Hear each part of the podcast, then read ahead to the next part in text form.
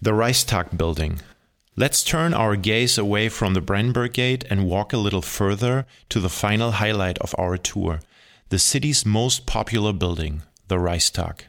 The current meeting place of the German Bundestag was built in the neo Renaissance style between 1884 and 1894, according to plans by architect Paul Wallot.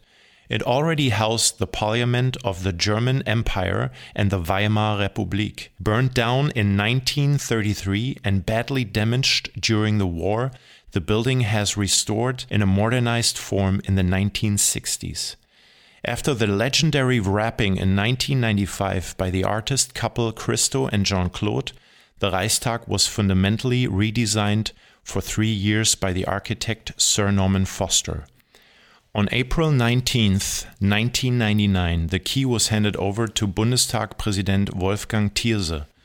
The dome of the Reichstag consists of a unique construction of steel and glass and is open to visitors.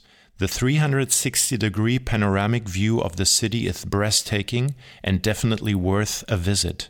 We're also happy to assist you with this. We have already reached the end of our tour. I hope you enjoyed our little excursion and it whetted your appetite for more. Visit us at the concierge desk.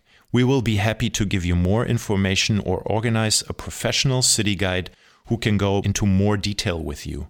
We look forward to welcoming you in our lobby and wish you unforgettable moments in Berlin. Thank you for your kind attention. Yours, Thomas Munko.